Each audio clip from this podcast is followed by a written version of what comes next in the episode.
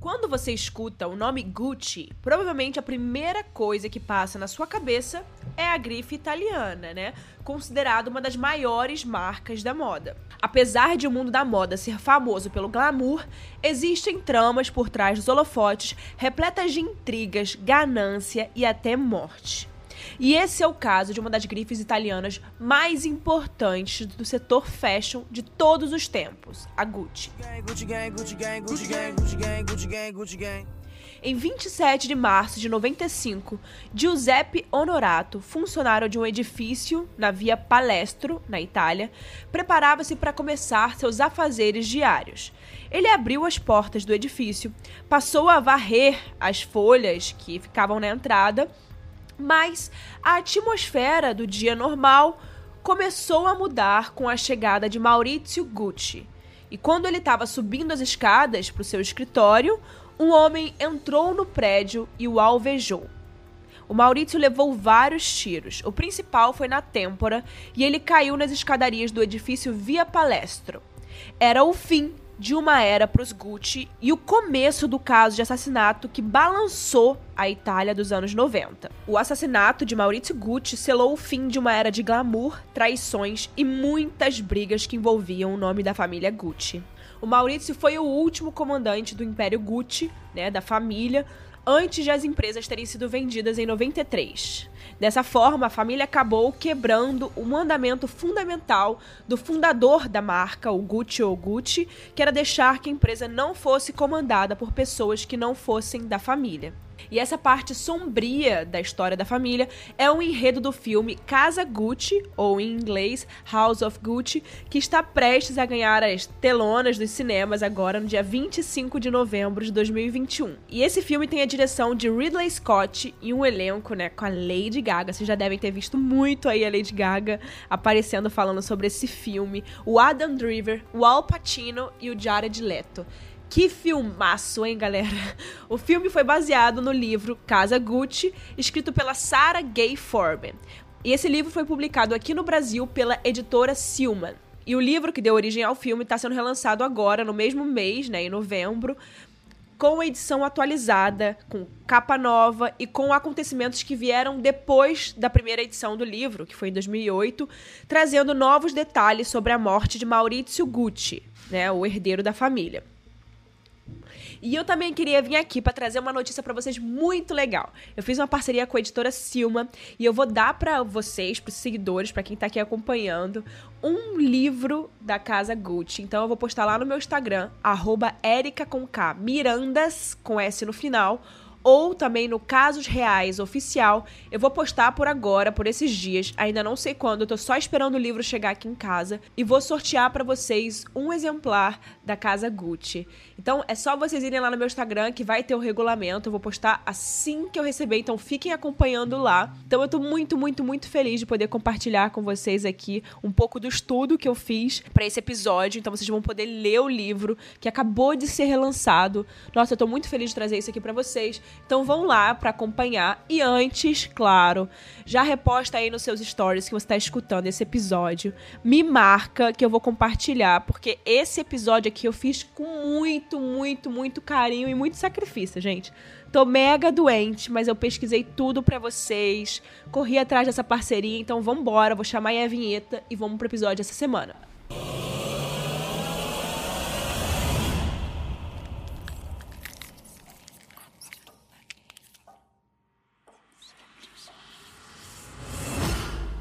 Eu vou começar introduzindo para vocês a história da Gucci, né? Eu queria também tra trazer com esse episódio a história dessa marca. Os Gucci eles vieram da região de Florença, na Itália. A história começou lá no século XIX, quando pais de Guccio lutavam contra a falência do negócio de chapéus de palha da família. O ambicioso Guccio abandonou a miséria na qual ele se encontrava e decidiu ir para Londres. Lá ele trabalhou no Hotel Savoy, que era um hotel de luxo. O Gucci via as malas dos hóspedes que ficavam lá e ele ficou muito impressionado com a qualidade dos produtos, e especialmente os que eram feitos de couro, já que ele tinha tido muito contato com esse material lá na juventude dele na Florença. Quando ele voltou para Florença, o Gucci se apaixonou por, por Aida Calvelli, que deu à luz a três meninos que seriam o futuro da Gucci, né? Que era o Aldo, o Vasco e o Rodolfo. Eles também tiveram uma filha, que era a Grimalda, mas os direitos dela, né, como herdeira da Gucci, foram negados depois de um, alguns anos, né, posteriormente, porque ela era mulher. Gente, até hoje a sociedade italiana é muito machista. Agora vocês imaginam naquela época, né? Era muito machista. Até hoje a sociedade italiana é muito machista. Se vocês acham o Brasil machista, a Itália é ainda mais, tá? Só para só esse parênteses aqui para vocês. Bom, depois da Primeira Guerra Mundial, o Guccio trabalhou na Franze, que era uma empresa de artefatos de couro, especializada só em couro. E foi lá que ele aprendeu muitas técnicas de secagem no manejo do couro. E com muito talento, ele chegou a ser promovido nessa empresa, mas ele queria muito mais. Depois de ele acumular todo esse conhecimento que ele foi tendo nessa empresa em outros lugares, né, também naquele hotel Savoy, sobre artigos de luxo e também sobre o couro, né, por onde ele passava, ele fundou a primeira loja, né, que se chamava Valigeria Gucci, nos anos 20. A ideia de Gucci era atingir os mesmos clientes do Hotel Savoy, que era gente com muito bom gosto e que não tinha, não via problema em pagar aqueles valores exorbitantes por uma bolsa, uma mala de couro. Naquela época era mala ainda. E durante os anos 20, a família começou a adquirir as primeiras lojas em lugares muito importantes da Itália. À medida que os filhos iam crescendo, era tradição que começassem a trabalhar nos negócios da família. Eles começavam de baixo e iam crescendo, né? Então era aquela hierarquia, bem do estilo italiano, em que eles tinham que batalhar para ter as suas próprias coisas. O Gucci não queria que os filhos não percebessem o valor do dinheiro, já que ele veio bem de baixo, né? E dos três filhos, quem sempre se destacou pela dedicação e pelo gosto que tinha dos negócios, né, para os negócios, foi o Aldo Gucci. Ele começou atendendo na loja da família e ele tinha uma lábia, tipo aqueles vendedores, sabe? Ele era muito bom nisso, ele era um ótimo comerciante. E dá até para ver isso se você for pesquisar algumas entrevistas que tem disponíveis no YouTube dele. Dá para ver, ele era muito bom falando, ele tinha uma lábia muito boa. Já o Rodolfo Gucci, ele quis trabalhar na atuação. Ele não tinha o mesmo jeito do Aldo para atender os clientes no balcão, para trabalhar com as pessoas em venda, né? Então, um dia, o Gucci mandou o Rodolfo entregar uma encomenda em Roma para um cliente que, na verdade, era o diretor de cinema Mario Camerini. A partir dali, ele começou a carreira de Maurizio D'Ancora, que era o nome artístico escolhido por Rodolfo. E não foi nada planejado, não, tá? Ele foi fazer essa encomenda e eles nem perceberam que era realmente. Eles nem fizeram essa ligação. O Gucci, né? Nem fez essa ligação que pudesse gerar em algo, né? Então o Gucci era meio contra essa carreira que ele resolveu seguir. Ele queria que ficasse nos negócios da família, né? Mas ele acabou construindo uma carreira bem importante como ator. E em 1948 nascia Maurício, que era o filho de Rodolfo, que recebeu o mesmo nome artístico do Rodolfo, que era Maurício, né? Maurício D'Ancora. A mãe de Maurício, Alessandra Winkler Rossen, morreu muito cedo. E nessa época, quem estava assumindo os controles né, dos negócios foi o Aldo e o Vasco. Desde cedo, os filhos de Aldo trabalhavam muito nas lojas Gucci. Nos anos 50 e 60, a Gucci estava vivendo seu apogeu, assim, o máximo, máximo da Gucci foi naqueles anos. Toda mulher queria uma bolsa da Gucci. Inclusive, estrelas de cinema também usavam muito a marca. Inclusive, tem várias fotos da Grace Kelly usando. Porém, quando chegou nos anos 70, a marca já estava um pouco desgastada. De acordo com Lilian Passe, que é uma colunista de moda, a Gucci tinha virado sinônimo de algo cafona. Porque em todo lugar que você ia, você via aquela, aquele, aquele duplo GG, sabe? Foi tipo a Louis Vuitton numa época, que tem um monte de réplica na rua, todo mundo começou a se inspirar. Então, se tornou algo cafona, porque você não sabia nem mais reconhecer qual era o original e qual não era, né? Aquele GG ficou muito famoso e acabou ficando literalmente cafona. E era necessário revitalizar a marca e trazer o glamour, né, que ela tinha, que era o, o fato das pessoas quererem gastar tanto dinheiro de volta. E foi aí que começaram as brigas na família, né, entre Maurício, Paolo e Aldo. Em 83, Com a morte de Rodolfo, Maurício, que até aquele momento não tinha participado muito dos negócios da família, herdou 50% das ações da empresa. E isso foi assim um motivo de estardalhaço, né, para Aldo e para os filhos dele. Já que eles se matavam pela Gucci, estavam sempre presentes nos negócios e não tinham a metade do negócio como Maurício tinha. Essa luta, né, daqueles 50% das ações foi muito noticiada pela imprensa italiana. Inclusive foi acusado de falsificar a assinatura do pai para ficar com essas ações, gente. Ele acabou sendo absolvido dessas acusações, mas até hoje não se sabe se foi realmente verdade.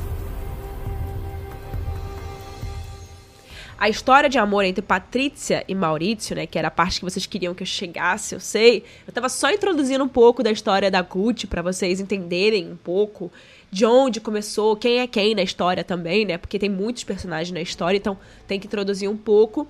E agora eu vou sim para a história de Patrícia e Maurício. A história de amor entre eles começou bem antes do Maurício assumir o controle da Gucci. E eu acho que o principal, assim, que tem que se olhar para o relacionamento deles, talvez tenha sido a relação turbulenta do Maurício com o pai. Muito antes da Patrícia entrar na vida de Maurício, ele se sentia, o Maurício se sentia muito controlado pelo pai. Já que a mãe, a Alessandra, tinha morrido muito cedo, o filho era super protegido.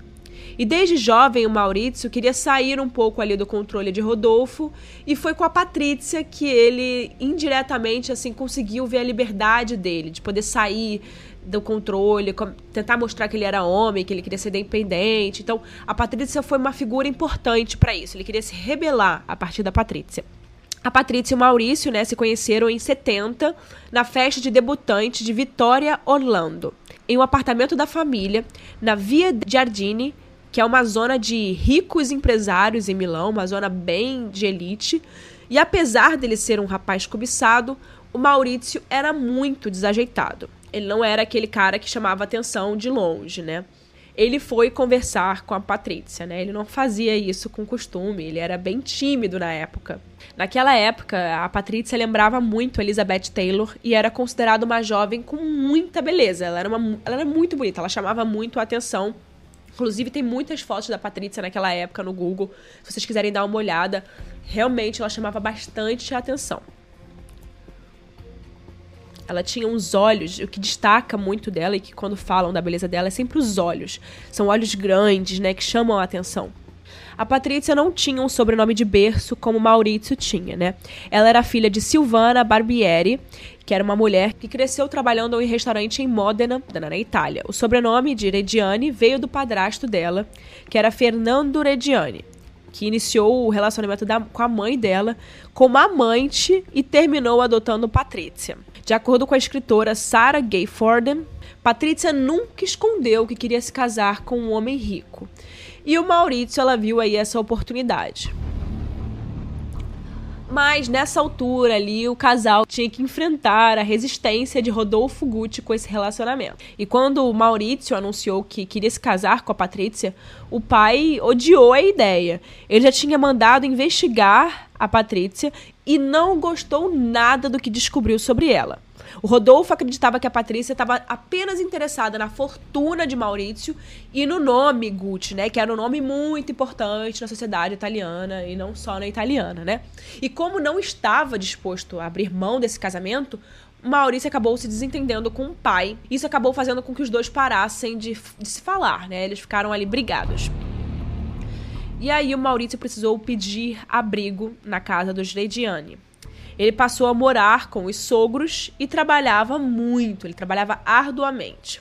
O casamento naquele momento estava pausado porque o Fernando, o padrasto de Patrícia, achava que eles eram muito jovens para oficializar essa né, decisão, esse casamento, então ele queria que eles esperassem um pouco.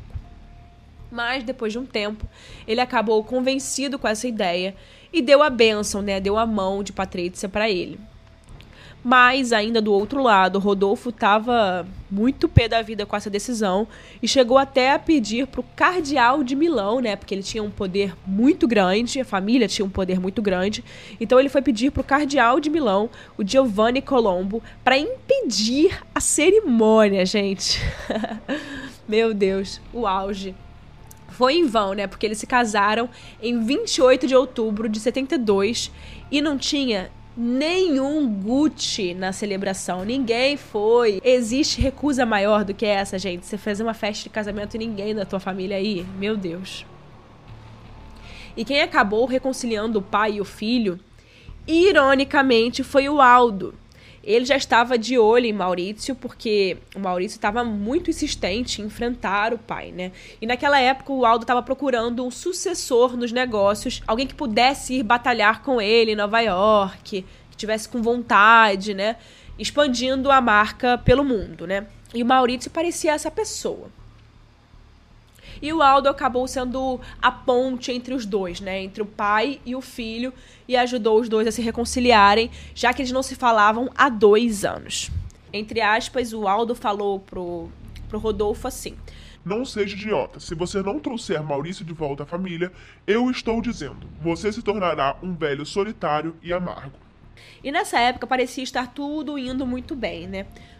Além do pai, o Rodolfo tá tentando agradar o casal, presenteando eles com imóveis e tentando agradar mesmo os dois, o Maurício e a Patrícia se mudaram para Nova York para que Maurício conseguisse ajudar a expandir a Gucci nos Estados Unidos.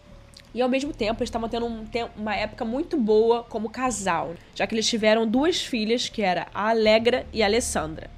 Quando conquistou a Gucci e assumiu o poder, o Maurício mudou. Antes ah, ele... ele aceitava conselhos da Patrícia e levava em consideração a opinião dela. Agora ele já não levava mais em consideração o que ela falava. Depois que Domenico De Soli, o advogado que ajudou a reerguer a Gucci nos anos 80, surgiu ali no meio dessa situação, a Patrícia foi deixada de lado. De acordo com Sarah Gay Forden, a Patrícia criticava todas as atitudes de Maurício. Isso deixava ele cada vez mais cansado dela. Em 1985, de acordo com o Diário de Patrícia, esse foi o ano definitivo da separação dos dois. Antes, eles até tentaram manter as aparências pela sociedade italiana, pela fi pelas filhas, pela família e etc., mas não conseguiram. No Natal de 85, a coisa explodiu. A Patrícia ficou furiosa por ter sido desprezada pelo marido em uma data tão importante para a família. E a partir daí, cada um foi pro seu lado, né? O Maurício estava brigando pela guarda das filhas, afirmando que a mãe fazia a cabeça delas contra ele.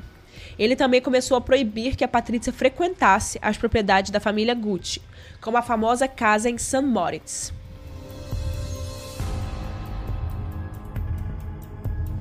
E foi logo depois que Maurício foi embora de casa que a Patrícia conheceu uma das figuras-chave para o assassinato de Maurício. Era a vidente Pina Auriema. Desde sempre, a Patrícia tinha interesse pelo sobrenatural. Inclusive, reza a lenda que Maurício chamou uma pessoa para desfazer as energias ruins que a Patrícia tinha colocado em uma das casas dele em St. Moritz. A própria Patrícia conta que pensou em suicídio naquela época e, graças a essa vidente, a Pina, ela não fez isso. Pina foi a pessoa que intermediou o contato entre os assassinos de Maurício e Patrícia. As insatisfações de Patrícia começaram, foram somando cada vez mais ao longo dos anos, né? Ela estava cada vez com mais raiva do Maurício. Mas elas ficaram insuportáveis em 1990, quando o ex-marido começou a namorar a Paola Frank. Naquela época, o Maurício havia vendido a sua parte da Gucci ao grupo Investcorp, que é o mesmo que toma conta da Tiffany, aquela joalheria muito famosa. Ou seja, ele não estava mais comandando a Gucci. Era outro tempo para ele, um tempo de mudanças, né? Pelo visto. E pela primeira vez, ele se sentia livre para fazer o que ele quisesse da vida dele, sem ter que se preocupar com esse peso que era carregar a, a fortuna e todo o nome Gucci e a empresa de porte mundial em cima das costas dele. Inclusive, Maurício comprou um novo apartamento para morar com a namorada e o filho dela, e ele tinha planos de trazer as filhas para poder morarem com eles. Na mesma época, a Patrícia descobriu um tumor no cérebro do tamanho de uma bola de bilhar. Ela esperava que Maurício estivesse ao lado dela na cirurgia, mas o ex-marido mandou apenas um buquê de flores depois do procedimento. E isso deixou Arediane muito puta da vida, muito, ela ficou furiosa. Algum tempo depois, ela mandou uma gravação bastante desaforada para ele. Abre aspas. Maurício, eu não vou lhe dar um minuto de paz. Não invente desculpas dizendo que eles não deixaram você me visitar. Minhas queridinhas correm o risco de perder a mãe e a minha mãe corre o risco de perder a única filha. Você esperava? Você tentou me aniquilar, mas não pôde. Agora eu vi a cara da morte. Você passeia de Ferrari, que comprou secretamente porque queria aparentar que não tinha dinheiro. Enquanto aqui em casa os sofás brancos estão beges, o assoalho tem um rombo, os, capé os carpetes precisam ser trocados e as paredes precisam de restauração. Mas não há dinheiro. Maurício, o inferno para você ainda vai chegar. Fecha aspas. Além dessa gravação, a Patrícia talvez já desse indícios de que pensava em uma vingança pro Maurício, né? Isso era bem claro para quem convivia ali perto dela. Ela falava muito em vingança, ela tinha muita raiva do Maurício. Inclusive, ela diz de brincadeira que quem nunca disse que queria matar o marido, né? E no aniversário de Alessandra, uma das filhas, ela teria perguntado a seu advogado o que aconteceria se resolvesse dar uma lição em Maurício. Depois de voltar mais uma vez para esse assunto, o advogado decidiu parar de representar Patrícia. E ele deixou o advogado de Maurício a par desses comentários que ela tinha feito. Quando Maurício foi assassinado, foi um choque. Inicialmente, as pessoas pensaram que o crime estava ligado à máfia ou a possíveis negócios é, escondidos de Maurício, alguma coisa escondida que as pessoas não sabiam. E as fotos do velório mostram a Patrícia toda de preto, com um véu cobrindo os olhos, ao lado das filhas. E essas fotos dela de preto, no caixão dele, deram para ela o apelido de Viúva Negra pela imprensa italiana, né? Eles adoraram dar esse apelido para ela. Inclusive, a Patrícia deu a seguinte declaração à imprensa logo depois da morte do ex-marido. Abre aspas. Algumas pessoas morrem na cama, algumas pessoas morrem na rua, mas outras têm o privilégio de serem assassinadas. Fecha aspas. Era no mínimo uma declaração bem estranha, né? Logo depois da morte do ex-marido e do pai das duas filhas, né? A verdade é que depois de tudo isso, as investigações continuaram, mas não tinham resultado. A polícia italiana investigou os negócios de Maurício dentro e fora da Itália e não encontrou nada que pudesse relacionar ao assassinato dele. Mas uma denúncia anônima mudou tudo. Gabriele Carpanese ligou para a polícia de forma anônima, querendo contar o que sabia sobre a morte de Maurício. Gabriele é um homem, tá, gente? Porque esse nome na Itália normalmente é masculino. Ele era amigo de Ivano Savioni, que contou para ele um pouco ali dos planos para assassinar o herdeiro da Gucci. O assassinato de Maurício foi encomendado por Patrícia, mas quem fez a intermediação entre os matadores de aluguel e a Patrícia foi a Pina Auriema, que era aquela amiga vidente dela. A polícia italiana estava bastante intrigada com essa situação toda, pois o crime não parecia coisa de matador profissional. E de fato não era nenhum profissional. Os assassinos de Maurício eram homens envolvidos em crimes pequenos. A Patrícia, inclusive, pagou 300 mil dólares para matar Maurício. Benedetto, mecânico que atirou em Maurício, chegou a construir um silenciador caseiro usando feltro. Tudo foi muito simples, mas muito bem feito. E depois que essa ligação anônima de Gabriele, né, que contou o que sabia, a polícia tinha que arrumar um jeito de fazer com que os cúmplices confessassem o crime. Para isso, eles envolveram um investigador da polícia que se disfarçou como Carlos, que era um negociante de drogas. Carlos tinha um plano para fazer com que Patrícia pagasse mais aos criminosos. E os criminosos estavam meio putos ali da vida com o fato da Patrícia estar vivendo na antiga casa de Maurício, com todo o luxo possível, enquanto eles estavam, enquanto eles tinham recebido muito pouco pelo assassinato, né? 300 mil dólares só. Então eles fizeram essa, essa atuação como se ela tivesse que pagar mais pelo assassinato, né? E com isso, a polícia conseguiu pegar os cúmplices pelo telefone, grampeando conversas entre Pina e os outros envolvidos. Mas a Patrícia foi a mais difícil. Eles tiveram que esperar mais tempo para poder prender todos, porque não conseguiram nenhuma declaração comprometedora de Patrícia. Eu sou Patrícia Reggiani Gucci. Então, na madrugada do dia 31 de janeiro de 1997, eles bateram na casa de Corso Venezia, onde Maurizio morou com a Paola nos últimos dias de sua vida e que foi confiscada pela Patrícia logo depois que o ex-marido morreu. E a história dessa prisão é digna de filme mesmo, né? Inclusive virou filme e vamos assisti-lo. E antes de ser levada pela polícia, Patrícia vestiu seu casaco de pele, algumas joias e pegou uma bolsa Gucci. O investigador Nini conta que, naquele momento, qualquer piedade que ele pudesse ter de Patrícia acabou. Quando chegou à delegacia, Patrícia teve que entregar as roupas e as joias à sua mãe. Mas não importava para ela, porque ela já tinha feito uma saída triunfal, como se não devesse nada a ninguém. Quando Patrícia foi julgada, ela alegou que estava fora de si, mas a corte não aceitou esse, esse pedido dela, né? Ela afirmava que foi chantageada pelos assassinos, mas as evidências mostravam o contrário, né? Uma das principais provas que foram usadas contra ela no tribunal era o seu próprio diário. A entrada do dia da morte de Maurício continha apenas a palavra paraíso escrita em grego. Outra parte dizia, abre aspas, nenhum crime não pode ser comprado, fecha aspas. Em 98, ela foi condenada a 29 anos de prisão. Patrícia alegou que o tumor no cérebro tinha afetado a sua personalidade. Nos anos 2000, a pena foi diminuída para 26 anos. Ela chegou a tentar suicídio na prisão, tentando estrangular-se com um lençol. Mas ela foi, acabou sendo salva e não conseguiu fazer esse suicídio. Em 2016, a Patrícia conseguiu a condicional por bom comportamento. E, inclusive, uma curiosidade aqui recente, esse filme que vai ser lançado hoje é, que vai ser lançado hoje pela da Lady Gaga, enfim. A Lady Gaga interpreta a Patrícia, né? E, inclusive, saiu uma entrevista recente que a Lady Gaga fala por que, que ela não foi é, conhecer a Patrícia pessoalmente, né? Para fazer interpretar House of Gucci. E, inclusive, a Patrícia disse é, em entrevista à Agência Nazionale Stampa Associata que ela chegou a reclamar da Lady Gaga entre aspas. Eu estou um tanto aborrecida pelo fato de Lady Gaga estar me interpretando no novo filme de Ridley Scott, sem sequer ter tido a cortesia e a sensibilidade de vir me encontrar. Não é uma questão de dinheiro, porque não vou tirar um único centavo do filme. É uma questão de bom senso e respeito. Fecha aspas. Não acho certo eu não ter sido contatada e ver fotos de Lady Gaga entrando no camarim escrito Patrícia, e digo isso com toda a simpatia e apreço que tenho por ela. Patrícia Arediani é muito mais do que ela leu e viu, o que os roteiristas lhe disseram.